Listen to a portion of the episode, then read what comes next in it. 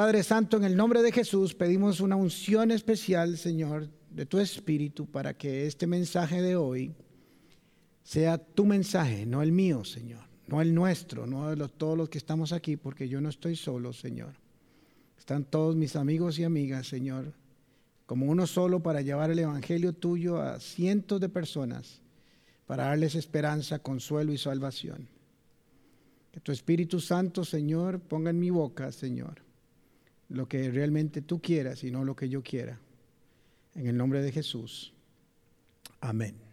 Hola, un abrazo, un fuerte saludo desde aquí, desde San José, Costa Rica, para todos los que nos ven fuera de San José, de esta hermosa tierra, y a todos los que regularmente nos escuchan y nos ven, deseándole las mejores bendiciones para sus vidas y esperando que el Señor esté trabajando fuertemente en su alma, en su espíritu y en su cuerpo. Estamos realmente felices aún en un tiempo como el que estamos viviendo como humanidad, viendo la mano de Dios en muchas, muchas personas, en muchas familias, en muchos trabajos, viendo la respuesta de Dios a través de la oración y eso nos llena de gozo, nos llena de esperanza saber que Dios está en todo momento en nuestras vidas. Como dijo Flora la semana pasada en su enseñanza, que esto que estamos viviendo no estaba presupuestado en la vida de nadie. Creo que ni en ninguna de nuestras peores pesadillas este tiempo que estamos viviendo pudo haberse soñado, pudo haber pasado por nuestra mente. Esto sorprendió a la humanidad entera, a las empresas más tecnológicas, a las más rudimentarias, a los pequeños, a los grandes, a los altos, a los pequeños, a los flacos, a los gordos, en fin, a los gobiernos grandes, a los gobiernos pequeños. Pero como lo he dicho muchas veces, esto no sorprendió a Dios. Así que tenemos que estar tranquilos porque esto no lo sorprendió. No es que Dios un día dijo, ups, una pandemia en el mundo. Él sabía en su presencia que esto iba a suceder y determinó que cada uno de nosotros iba a estar para este tiempo. Así que dice Job capítulo 14, versículo 5, los días del hombre ya están determinados, tú has decretado los meses de su vida y le has puesto límites que no puede rebasar. Así que tenemos que entender que usted y yo estamos vivos aquí, este día, en este momento, porque así Dios lo dispuso. Porque sabía que íbamos a tener la fortaleza, la fe y las promesas para sobrepasar este tiempo y hacerlo bien. Pasarlo de manera victoriosa, pasarlo eh, gozosos aún en medio de la adversidad, porque el shalom de Dios, la paz de Dios que sobrepasa todo entendimiento, se manifiesta en tiempos de crisis y no en los tiempos tranquilos, porque en tiempos tranquilos ya de por sí la paz está incluida. Así que es un buen tiempo para disfrutar de la paz y la presencia del Señor. Todos estamos aprendiendo, de alguna u otra manera todos estamos aprendiendo y estamos desaprendiendo algo. Ahora llego a algunos lugares, a los pocos donde he ido, o a la iglesia que vengo a hacer algún trabajo específico, al templo, y saludo a las personas así, como a dos metros, y uno se siente mal, se siente extraño de que antes era un abrazo, dame la mano cómo estás, ahora es algo tan, tan largo, tan distante, pero estamos aprendiendo una forma nueva de relacionarnos, de convivir, que no está mal, es solo una nueva forma de relacionarnos. Y todos estamos aprendiendo algo nuevo y estamos desaprendiendo algo viejo. Y es ahí donde yo quiero que abramos nuestra mente a entender que este tiempo es un tiempo para aprender y para desaprender. Para aprender cosas que no sabíamos, eh, eh, expertise que no teníamos, para desarrollar habilidades, para hacerlas crecer, sobre todo y en especial habilidades espirituales, como yo le llamo. Gente que necesita aprender a orar más, que necesita aprender correctamente a orar, que necesita leer las escrituras, que necesita relacionarse mejor con sus seres queridos, en fin, tantas cosas que tenemos que aprender y desarrollar en nuestras vidas, que me parece que es un buen tiempo, si sabemos agarrarle la comba al palo, como decimos los ticos, este tiempo es un tiempo extraordinario, vino para nuestro bien y no para nuestro mal. Recuerde esto, este tiempo vino para nuestro bien y no para nuestro mal, y es ahí donde nosotros tenemos que pararnos en seco, tomar las promesas del Señor y creer que sus promesas son para siempre un sí y un amén en Cristo Jesús. Hace semanas, hace un par de semanas, enseñé acerca de ser sabios y estratégicos y buscar el consejo de Dios. Esta semana me llamó un buen amigo eh, para conversar y decirme que los tiempos de oración que estamos teniendo a las 11.50 de la mañana todos los días han sido de gran bendición para su vida que si todo esto tuvo que haber sucedido solo para que nos conectáramos una vez al día en oración, muchas personas valdría la pena. Pero también me dijo que estaba viviendo unos tiempos difíciles, no por el COVID, sino porque las luchas que presenta la vida. Hay cosas que vienen de esta pandemia y hay cosas que son del diario vivir. Así que dijo, bueno, hay pruebas que estoy enfrentando, situaciones, luchas que están viniendo eh, independientemente de este tiempo. Y me dice, pero siempre estamos en eso. Y yo le dije, sí, siempre estamos en eso. Siempre hay una lucha permanente en el cristiano y en la vida de todo ser humano. ¿Por qué? Porque vamos caminando, porque nos vamos desarrollando, porque vamos conquistando tierras nuevas, territorios nuevos.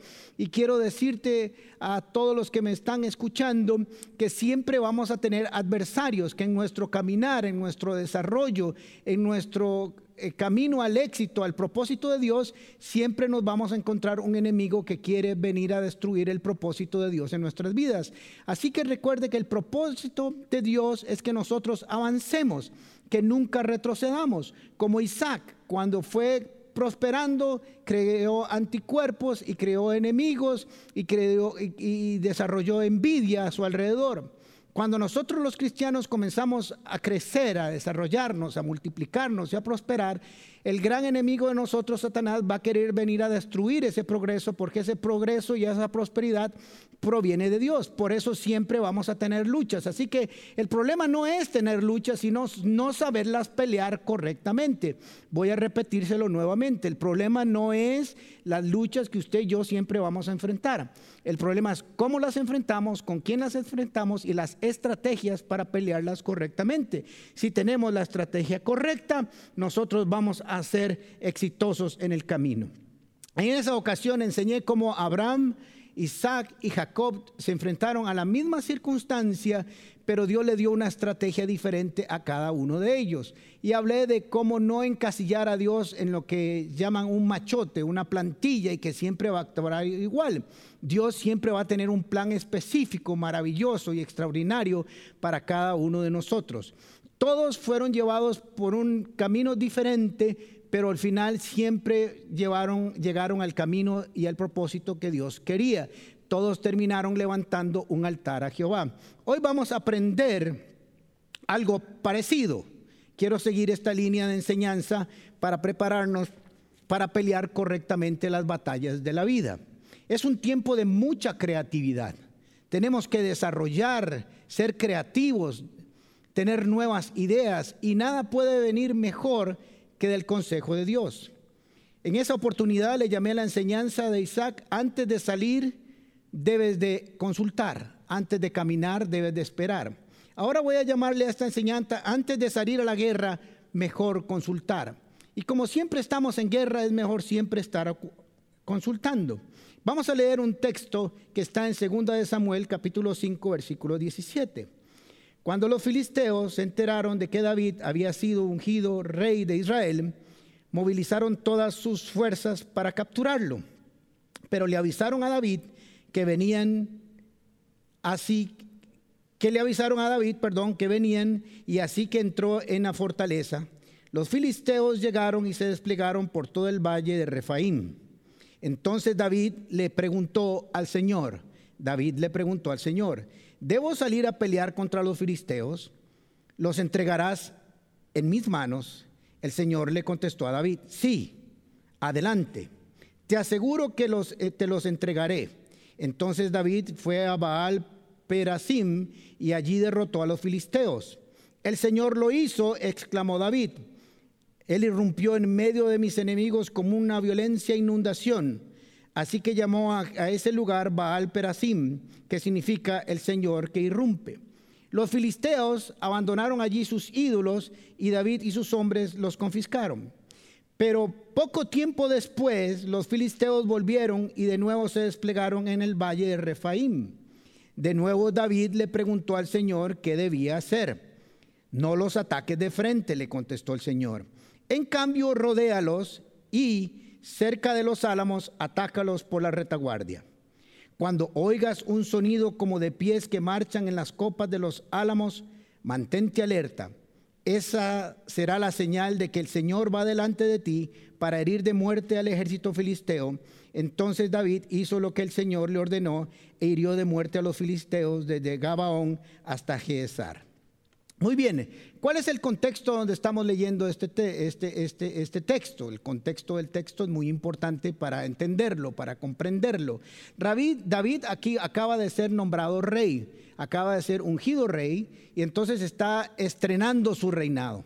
Está adueñándose de la fortaleza del Sión, está edificando su propia casa para vivir como rey y está comenzando a fortalecer y a organizar su reinado. Entonces sus enemigos, los filisteos, deciden que es mejor, como decimos los ticos, matar al tigre pequeño. Así que antes de que él se acomodara, antes de que estuviera toda su estructura militar y de gobierno bien armada, mejor decidieron atacarlo pronto. Creían que David estaba solo, creían que era un rey común y corriente, pero David era un rey especial. No sabían que David había sido llamado desde su juventud y ungido por su juventud para ser rey de acuerdo al corazón de Dios. Y esto es muy importante que cada uno de nosotros sepa que cada que usted y yo estamos aquí por un llamamiento de Dios. Estamos vivos, como lo dije al principio, porque Dios así lo ha querido y hemos sido ungidos con la presencia del Espíritu Santo para conquistar tierras nuevas. Todo esto de carácter espiritual en primera instancia. Así que no querían que él terminara de organizarse. Los filisteos entonces decidieron tocarlo de sorpresa antes de que David tuviera el control de todas las cosas. Volvieron a atacar y fueron derrotados. Lo atacaron una vez y fueron derrotados. Lo atacaron dos veces y fueron derrotados. ¿Cuál fue el éxito de la victoria de David? ¿Cómo fue que fueron derrotados? David era un hombre de guerra. David era un hombre militar. David sabía usar su espada, siempre estuvo rodeado de grandes guerreros y siempre tuvo en su mano grandes victorias. Empezó una de ellas con su gran victoria contra el gigante Goliat. Pero David tenía algo muy claro, muy claro en su mente, que su gran fortaleza castrense, que su gran activo de guerra, que su más valiosa arma, que su mejor escudo, su mejor estrategia era el consejo y el respaldo de Dios. Quiero que me ponga mucha atención. David tenía muy claro cuál era su mejor arma, su mejor escudo y su mejor estrategia. Es y era y seguirá siendo la presencia y el consejo de Dios. Dice la Biblia que con estrategia y consejo se gana la guerra o se obtiene la victoria. Así que David tenía eso muy claro en su vida no salió corriendo. Yo quiero que entendamos, según la enseñanza que le di de Isaac y esta, que no siempre lo que parece lógico o lo que es lógico desde el punto de vista humano o matemático o militar, no siempre es la mejor opción. La mejor opción siempre es el consejo y la estrategia de Dios. Bajo cualquier estructura militar humana, lo ideal, lo correcto, lo estratégico hubiera sido ataquemos el enemigo. Si los filisteos vienen para capturarte, David, si los filisteos vienen para destruirnos y están ahí enfrente, mejor vamos y les damos por la pura madre antes de que nos den en ajupa a nosotros. Pero no fue así. David dijo, no, no, no, no, no, no, no vamos a salir corriendo. Vamos a ir a buscar el consejo de Dios para ver qué tiene Dios para nosotros. Y si oímos el consejo y Dios nos habla, seremos victoriosos. Y así fue. Así que hay que preguntar lo correcto. David preguntó, ¿debo salir a pelear contra los filisteos? La primera pregunta, ¿debo salir? No preguntó primero si iba a ganar, sino si debía salir. Porque el camino hacia la victoria empieza cuando él sale y deja su estructura de resguardo en su tierra y sale a confrontar a este enemigo. Y la respuesta, y después le hace otra pregunta. Y si debo salir a los, y si puedo salir, los entregarás en mis manos. O sea, voy a salir con un propósito, no es solo salir por salir. Voy a salir a pelear y voy a obtener la victoria. Y el Señor ya saben, contestó, te aseguro que sí, que te los entregaré en tus manos. Entonces David fue y vio cómo el Señor los rescató con una inundación y dijo, el Señor lo hizo. David sabía muy claro que aunque él había ido a la guerra, realmente no hizo nada. Dios fue el que peleó por él. Tenemos que entender claro, tener muy claro que cuando salimos a la guerra, tenemos que dejar que Dios pelee por nosotros. Porque cuando estamos frente a un ejército, frente a un escuadrón militar, frente a una potencia militar, hablando espiritualmente o como se presentan en la vida las circunstancias, no hay poder humano que pueda vencerlo que esté en nuestro alcance, a no ser que Dios esté con nosotros. Pues bien, ya vemos que los venció una vez. Ahora los filisteos vienen otra vez vienen a recuperar lo que habían perdido, ¿se acuerdan? Dejaron todos sus tiliches ahí de camino y ahora venían a, recuperarlos, pero además a capturar a David. No solo volvieron a buscarlo, sino que volvieron de la misma forma. Quiero que pongan atención a lo que les voy a decir. Dice la escritura, poco tiempo después los filisteos volvieron y de nuevo se desplegaron en el valle de Refaín. Cuando este utiliza este término desplegar, no solamente dice que eran muchos, sino que estaban en todo el valle. No solamente ocuparon una parte, sino que ocuparon todo el valle. Era difícil encontrar un lugar donde pasar por ese valle sin que ellos ocuparan un lugar. Por eso vemos que la estrategia de Dios es rodearlos porque ellos lo ocupaban todo. Así que miren qué interesante. Mismo enemigo, los filisteos. Mismo lugar de, valle, de, batalla, perdón, el valle de Refaín. Mismo rey de Israel y mismo Dios de Israel. Así que pudimos, o David pudo haber dicho, si todos estos elementos son los mismos, ya sé lo que me va a decir el Señor. Si todos los elementos se conjugan y son los mismos, voy a salir de frente, los voy a atacar. Ya Dios me dijo la vez pasada que sí los iba a derrotar y los va a vencer de la misma manera, irrumpiendo sobre sus vidas y destruyéndolos. Pero dice, pero dice David, no, no, no, no, no, no, no, no, le dice a su pueblo. No dice ahí en la Biblia que se lo dijo, pero yo supongo que le dijo a su equipo militar, no, no, no, no, no, no, no, esto no es lo mismo, esto no es lo mismo.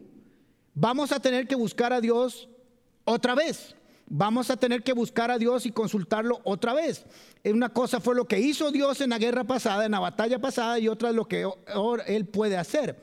Yo me imagino, esto es algo, una suposición mía, que ya los filisteos habían comprado eh, salvavidas o flotadores para la inundación que se les vino, y ya sabían cómo Dios los iba a atacar. Esto no lo sabía David. Esto digo yo un poco bromeando, porque a veces no sabemos lo que las otras personas han hecho.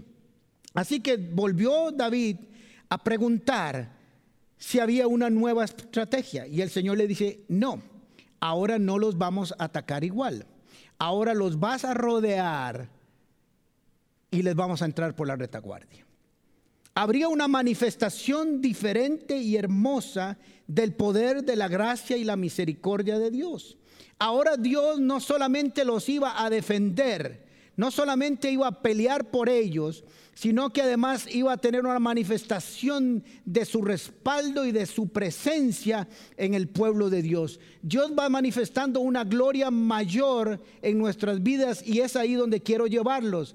No importa lo que hemos pasado hasta ahora y no importa lo que vamos a pasar, siempre la gloria de la manifestación de Dios será mejor y más grande en nuestras vidas mientras caminemos a su lado. No importa la pandemia que haya, no importa la situación económica, no importa la, situación familiar, siempre que consultemos al Señor, Dios nos tendrá una estrategia nueva.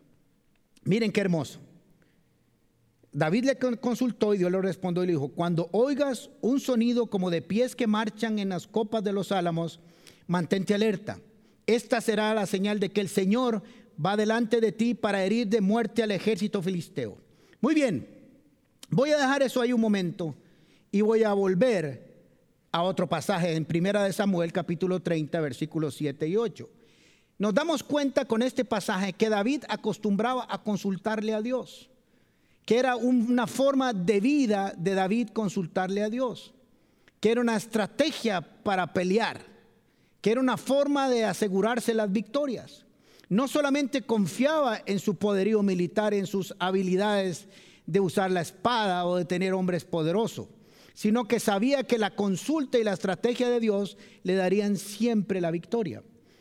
David se fue a la guerra a pelear contra los moabitas y cuando volvió se habían, quemado su pueblo, su ciudad y se habían llevado a sus seres queridos, a sus dos esposas.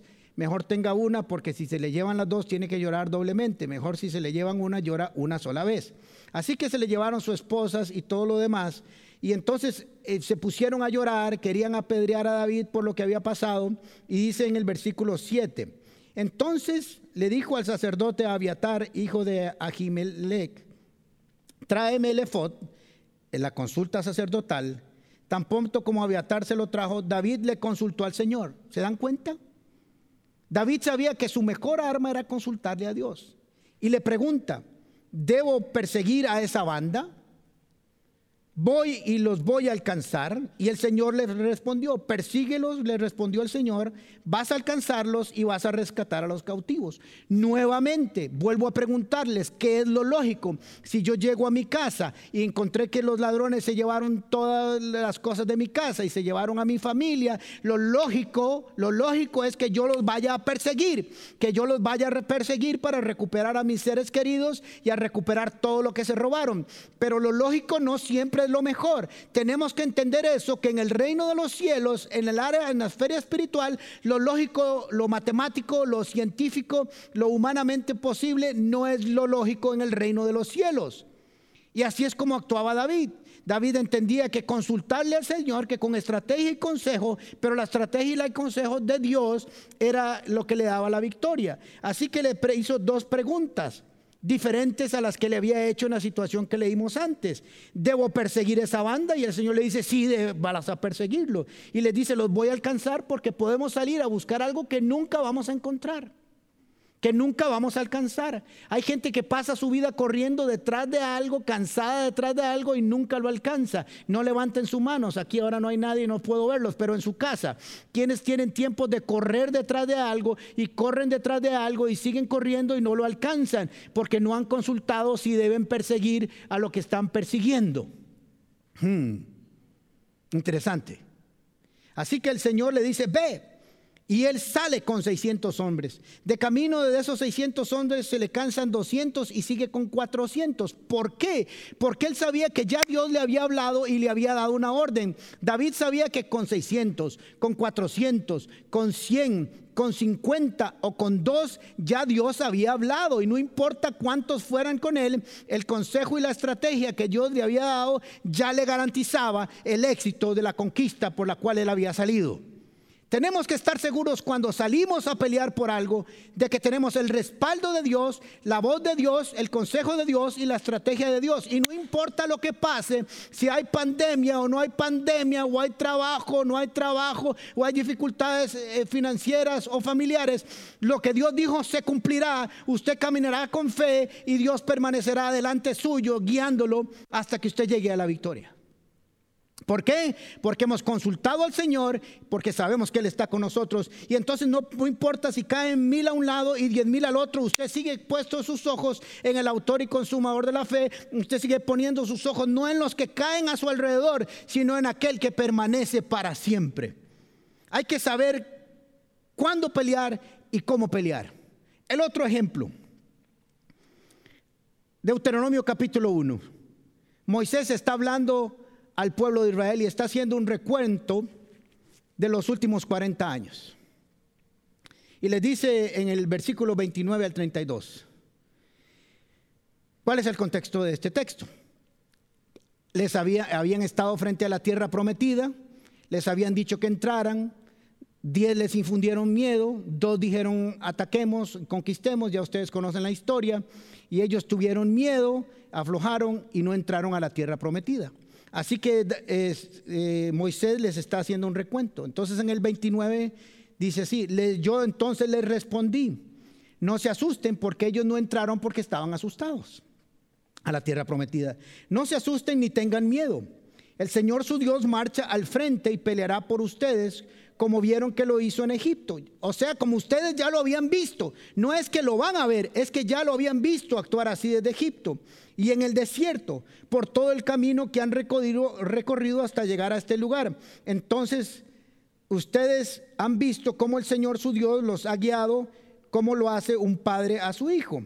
A pesar de esto, ninguno de ustedes confió en el Señor su Dios y no fueron a la conquista. Se quedaron. Dios les dijo, vamos, estoy con ustedes, voy a caminar con ustedes. Esa tierra yo ya se las prometí, esa tierra yo ya se las di. Solo tienen que caminar en fe. Tuvieron miedo y no entraron. Pero miren lo que pasa cuando usted sale a destiempo cuando usted no actúa en el tiempo correcto. No solamente hay que oír consejo, no solamente hay que buscar estrategia, no solamente hay que buscar la voz de Dios, sino que hay que obedecer cuando Dios habla. Hay que, si Dios está guiando, háganle caso. Hay personas, no sé si usted conoce, que uno le da un consejo. Yo he tenido personas que por años he conocido que uno le dice, le voy a dar este consejo, pero estoy totalmente seguro que va a ser todo lo contrario dicho y hecho. Y le dice uno, no vaya por aquí, haga esto, y a la media hora dice, hice todo lo contrario. Pero bueno, uno lo da y hace lo que puede. Así Dios es, Dios habla y deja su palabra y deja su directriz y cada uno decide cuándo y cómo aplicarlo. Pero vamos a ver, había un tiempo para la conquista. Y dijo Moisés, este es el tiempo, vamos, entremos, ataquemos. Y ellos tuvieron miedo y no entraron y desconfiaron de Dios. En el, en el, versículo 41 del capítulo 1 de Deuteronomio, sigue Moisés haciendo referencia, dice, luego ustedes confesaron, hemos pecado contra el Señor. ¿Por qué? Porque no hicieron caso, no entraron en el tiempo que Dios les dijo. Ahora iremos y pelearemos por la tierra como el Señor nuestro Dios nos lo ordenó. Entonces los hombres tomaron sus armas porque pensaron que sería fácil atacar la zona montañosa, pero el Señor me encargó que les dijera, no ataquen porque yo no estoy con ustedes. Si insisten en ir solos, serán aplastados por sus enemigos. Y eso fue lo que les dije, pero ustedes no quisieron escuchar. En cambio se rebelaron otra vez contra la orden del Señor y marcharon con arrogancia a la zona montañosa para pelear. Entonces los amorreos que vivían allí salieron para atacarlos como un enjambre de abejas, los persiguieron y los vencieron por todo el camino desde Seir hasta Oma. ¿Qué les está diciendo? Pero cuando les dije que fueran, no fueron. Y desconfiaron. Había una estrategia, había una voz de Dios. Dijo, vayan y conquisten ahora. Es tiempo de conquistar. Ustedes se negaron a ir, pero cuando ya era destiempo, decidieron marchar. Póngame atención lo que le estoy diciendo. No solamente hay que buscar consejo, sino hay que saber cuándo salir y cómo salir y con quién salir. Si Dios te dijo algo hace 20 años que nunca lo hiciste por temor, no salga corriendo ahora porque puede ser que ya no es el tiempo. Los israelitas dijeron, ahora sí, vamos a pelear, agarremos las armas, vamos a darle por la madre a estos enemigos. Y Moisés les dijo, no, ya no, ya la puerta que estaba se cerró, ahora es otra puerta, ahora hay que volver a otro consejo. Y el consejo fue, no, no vayan porque les van a dar por la pura jupa. Pero insistieron, insistieron, ¿por qué? Porque la culpa y la vergüenza los conquistó. Así que tenemos que tener claro que cuando Dios dice que marchemos, es cuando hay que marchar. Y cuando dice que no, hay que quedarse quieto. Aunque la palabra que haya dado para marchar ha sido dada hace mucho tiempo. Llegaron destiempados. Pero volvamos al pasaje donde estábamos, en Samuel capítulo 5, versículo 24. Cuando, cuando oigas un sonido como de pies que marchan en las copas de los álamos, mantente alerta. Esa será la señal de que el Señor va delante de ti para herir de muerte al ejército. ¿Qué pasaje más hermoso. No sé si usted lo ha notado, pero mire lo que le está diciendo el Señor. Mire David, la vez pasada a estos mismos filisteos, en ese mismo valle, hice una irrupción y los conquisté. Pero no me viste. Pero esta vez voy a dejar que me veas de alguna manera. Así que vas a entrar, vas a rodearlos, Vas a entrar por la retaguardia, pero vas a atacar cuando yo te diga. ¿Cuándo?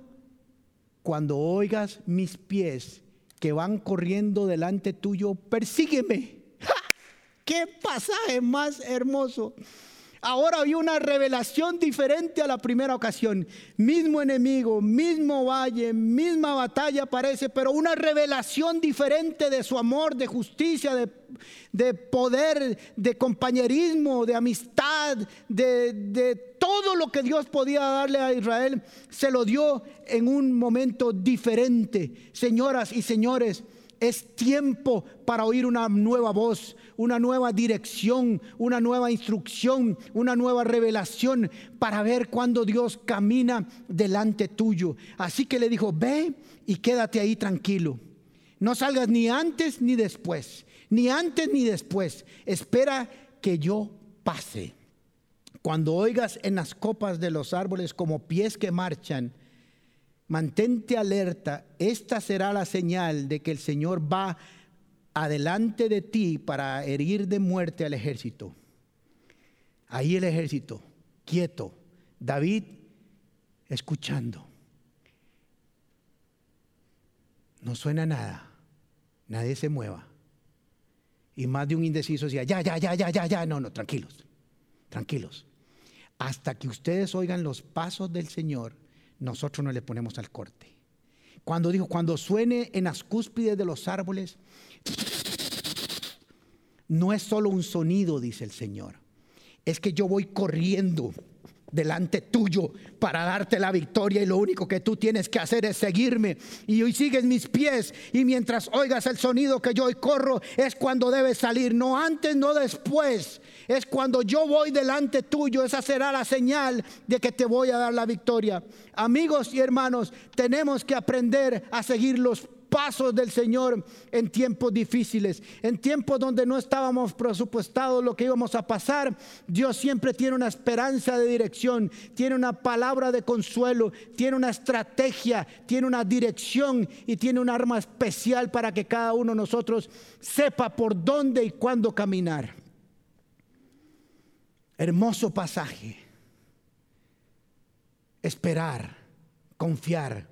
Nuestra tendencia es cuando estamos en dificultades y cuando estamos en momentos difíciles es salir corriendo, porque creemos que salir corriendo y hacer y hacer y hacer y hacer y hacer es lo que nos va a dar productividad, lo que nos va a dar el éxito. Y la Biblia queda muy claro que no, no es así, no es salir corriendo, no es salir sin dirección. El propósito de Dios más bien es que esperemos y confiemos en Él. Lo lógico, lo humano, lo visual sería que David hubiera atacado al mismo enemigo en el mismo lugar, bajo las mismas circunstancias y utilizar la misma estrategia. Lo celestial, lo, espiritual, lo que viene de la renovación, de un Dios creativo, de un Dios que hace cosas nuevas, de un Dios que quiere revelarse cada día mejor a nosotros, es esperar y decirle, Señor, ¿cuál es lo nuevo? ¿Qué es lo nuevo? Quiero decirle que usted a partir de hoy va a orar y le va a decir, Señor, llevé mi empresa de, este de esta manera, ejercí la profesión liberal de esta manera, tuve este emprendedurismo de esta manera, he vivido el cristianismo de esta manera, he hecho estas cosas de esta manera, he guiado a mi familia de esta manera. Tómese un tiempo, ahora después de que termine esta enseñanza, dígale a su esposa, a su esposa, si vive sola, si vive solo, con su padre, con sus nietos, con sus hijos, dígale, me voy a apartar un tiempo y cuando te pregunten para qué, dígale, voy a ir a consultar a Dios cuál es la próxima estrategia donde voy a verlo caminar delante mío. Hmm. Voy a ir a buscar a Dios para esperar cuando Él pase delante mío y cuando pase espantado yo le pongo el corte hasta que lo alcance. Pero yo quieto no me voy a quedar. Porque el enemigo va a venir con sus mismas estrategias. Siempre es atemorizarnos. Siempre es hacernos pensar que Dios no está con nosotros. Siempre el enemigo lo que quiere pensar es que es muy grande, que es muy poderoso y que nos puede vencer. Y así el ejército eh, retrocede. Miren lo que pasó en Deuteronomio cuando leía ahora capítulo 1. Es que tuvimos miedo y no fuimos. Cuando se dieron cuenta que se habían equivocado, ahora sí vamos a ir a pelear. Pero no es así. Hay una estrategia de Dios. Hay una estrategia celestial. Hay un día de revelación para aquellos que buscan su consejo y su dirección. No importa el tiempo que estemos pasando, el reino de los cielos no está en crisis. Está en el mismo lugar donde ha estado siempre sólido, estable, no hay pandemia, no hay situación económica financiera que afecte, no hay bolsa de valores que se caigan, no hay situaciones de petróleo, no hay contaminación, no hay temor, no hay angustia, no hay soledad, no hay tristeza, no hay enfermedad. Dios ahí gobierna por los siglos de los siglos y está ahí y se hace su voluntad. Por eso Dios siempre, Jesús nos enseñó a orar que viniera su reino a nosotros y no que nuestro reino subiera allá para causar caos, lo cual tampoco podría provocar. Pero hay una estrategia general. Pidan y se les dará. Busquen y encontrarán. Toquen y se les abrirá. Si quiere empezar a hacer la voluntad de Dios en su vida, aplique esas cuatro acciones. Comience a pedir sabiduría, entendimiento, comience a buscar lo que anda buscando, pero primero toque la puerta del Señor y encontrará respuesta. Santiago capítulo 5 dice, si alguno de ustedes está pasando dificultades, que ore. Alguno está feliz, cante alabanzas, adólere, bendígalo. Si alguno está enfermo, que llame a los ancianos de la iglesia para que vengan y oren por él y lo unjan con aceite en el nombre del Señor. Santiago capítulo 1, versículo 5, si a alguno de ustedes le falta sabiduría, pídasele a Dios y Él se la dará, pues Dios da todo generosamente sin menospreciar a nadie. ¿En cuántos problemas económicos estás metido y has ido a buscar a bancos y has ido a buscar financieras y has pedido a prestamistas y has preguntado a medio mundo, pero le has ido a preguntar al Señor? ¿Le has ido a preguntar al Señor? ¿Le has pedido sabiduría? Entendimiento, revelación que hay detrás de toda esa deuda, de ese manejo complicado de finanzas que has tenido por años. ¿Cuál es la debilidad? Si hay algo espiritual, le has preguntado al Señor. No, no, no, salimos corriendo. Es que si tengo un problema de plata hay que preguntarle al banco. Que me lo resuelva Babilonia, que me lo resuelvan los hombres, pero no Dios. El Señor dijo, busquen primeramente el reino de Dios y su justicia y todas las demás cosas serán añadidas. ¿Por qué sigues buscando la añadidura? Estamos haciendo lo equivocado.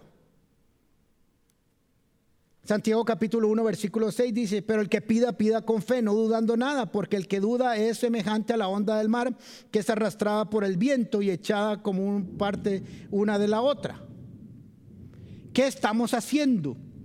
¿Cuál es la estrategia que estamos haciendo para descubrir, para encontrar, para discernir la voluntad y la estrategia de Dios en nuestras vidas que nos dé la victoria? Andamos haciendo un sinnúmero de cosas que no tienen que ver con lo espiritual. Le andas preguntando a las personas incorrectas. Andas buscando consejo en lugar incorrecto. Tal vez solo andas buscando que te digan lo que quieres oír. Pero tómese un tiempo como David, aún con todos sus enemigos enfrente, todo el valle topado, no había un solo lugar donde pudiera pasar si quisiera huir.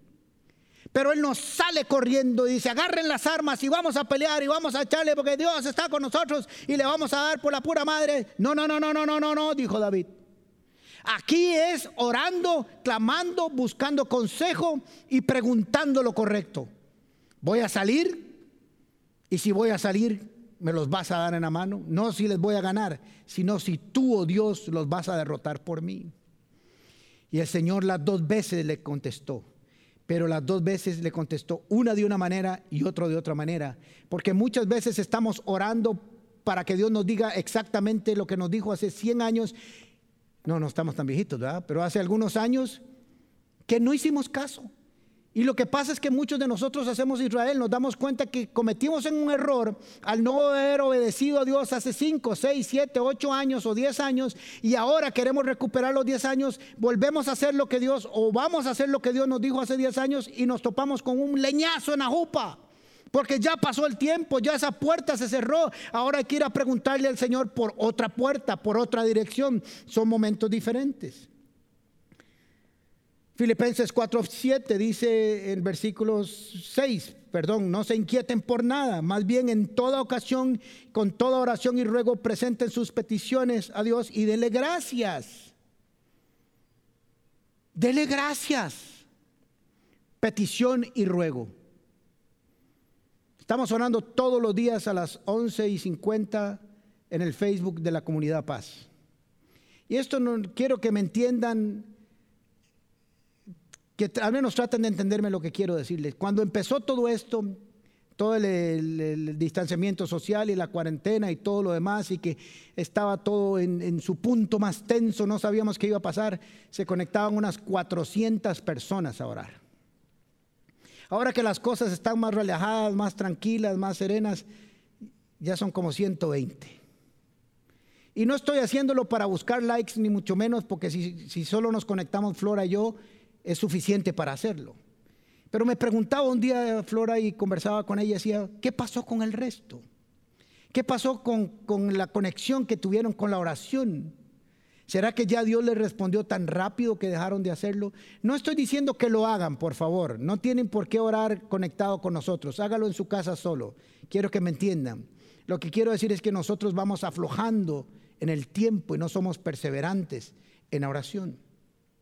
Así que la lección de hoy es la siguiente. Mismo enemigo, mismo valle, mismo rey, mismo Dios. Dos estrategias diferentes para ese cuatro elementos. En una Dios fue y peleó por ellos y en la otra le dijo, sígueme. Cuando pase delante tuyo, no se afloje, póngamele al corte, voy a pasar adelante suyo y les voy a dar la victoria. David sabía que su mejor arma era consultarle.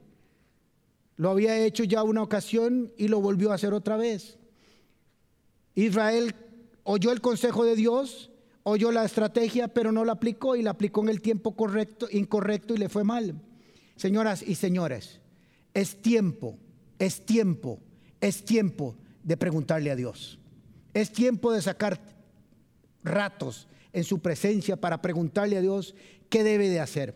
¿Estás sin trabajo? Sí, lo correcto es pedir trabajo, pero cuidado. Dile, Señor, ¿qué quieres darme? Usted no sabe lo que Dios quiere darle. Señor, está cerrada mi empresa. Es que quiero volverla a abrir. Sí, eso es lo que dice la técnica, eso es lo que dice la ciencia, eso es lo que dice la lógica. Señor, ¿la debo abrir o tienes algo mayor para mí? Me diste una empresa antes de que se viniera toda esta pandemia, pero ¿qué? ¿Qué quieres de mí? ¿Quieres algo más? ¿Cuál es la estrategia? ¿Cuál es tu consejo? ¿A dónde debo ir? ¿Para dónde debo partir? Porque si tú vas delante mío, yo corro detrás tuyo. Si tú pasas por las copas de los árboles y yo te oigo, ahí me quedaré. Si tengo que quedarme dos días, tres días, cuatro días, y aunque empiece a desesperarme porque no suenan las copas de los árboles y estoy diciendo, ya Señor tal vez no vino, eh, no oigo, ah, o no, no, no, sí, ahí está. Y otro le dice, no, no, no, eso, es el sonido, eso no es como pasos. No, no, pero sí, sí, sí, pero entrale, eh, no importa. Eh, Dios, Dios conoce tu corazón y si te equivocas, no importa, vuelve a empezar. Sí, Dios conoce tu corazón si te equivocas. Pero si te equivocaste puede salir muy caro. Mejor quédese quietito, quietita, escuchando donde los pasos de Dios van adelante tuyo. Que el Señor nos guíe.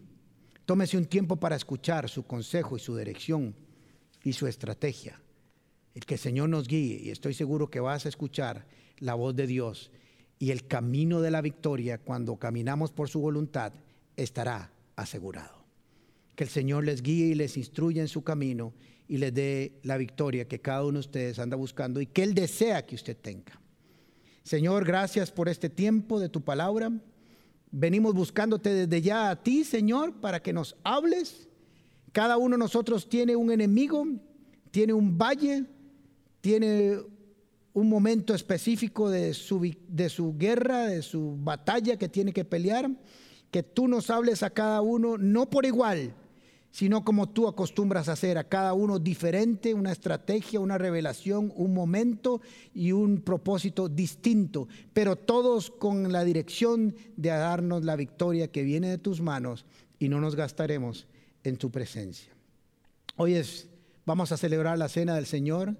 Quiero que tomen en sus casas el tiempo con sus familias y celebremos este hermoso acontecimiento del Señor que nos mandó a recordarlo.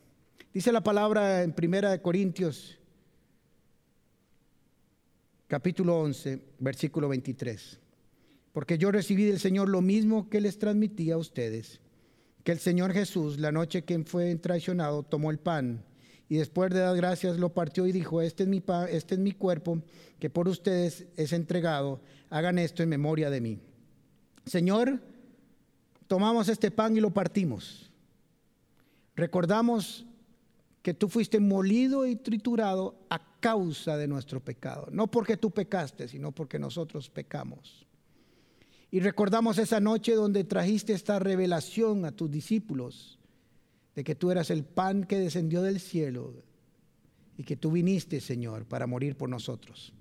Anunciamos, Señor, tu muerte.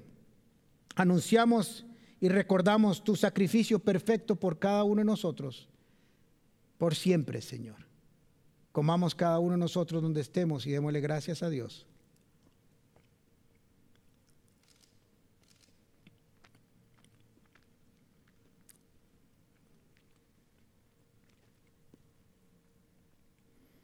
También recordamos, Señor, que aquella noche, de la misma manera, después de cenar, tomó la copa y dijo, esta copa es el nuevo pacto de mi sangre. Hagan esto cada vez que beban de ella en memoria de mí. Porque cada vez que comen este pan y beben esta copa, proclaman la muerte del Señor hasta que Él venga. Señor, recordamos también tu muerte en la cruz del Calvario, que derramaste tu sangre para comprarnos detergente perfecto, Señor, para limpiar nuestros pecados y nuestras iniquidades y llevarnos a paz para con Dios. Te damos gracias, Jesús, por tu muerte, pero también alabamos hoy tu resurrección y le contamos al mundo entero, aún en estos tiempos de crisis, que tú estás vivo, que nosotros hemos decidido creer en ti y que le anunciamos a todo el mundo que tu muerte no fue en vano que tú moriste triturado y molido, que tu sangre fue derramada en la cruz del Calvario, que moriste, pero que al tercer día resucitaste, Señor, y reinas por los siglos de los siglos. Y nosotros recordamos y proclamamos tu victoria en la muerte, en el nombre de Jesús. Gracias, Señor, por tu obra en la vida de cada uno de nosotros y por venir a salvar al mundo entero. Que el Señor les bendiga, les permita oír su voz les dé una estrategia y un consejo que solo Él puede dar. Y nos vemos la otra semana. Que el Señor les bendiga. Muchas gracias. Gracias por estar con nosotros en un fin de semana más de Paz Online. Les recordamos que toda nuestra información como iglesia la pueden encontrar en nuestras redes sociales y en nuestra página web www.paz.cr. Nos vemos la próxima semana y no se les olvide estar conectados con nuestras actividades aquí en Paz Online. Nos vemos.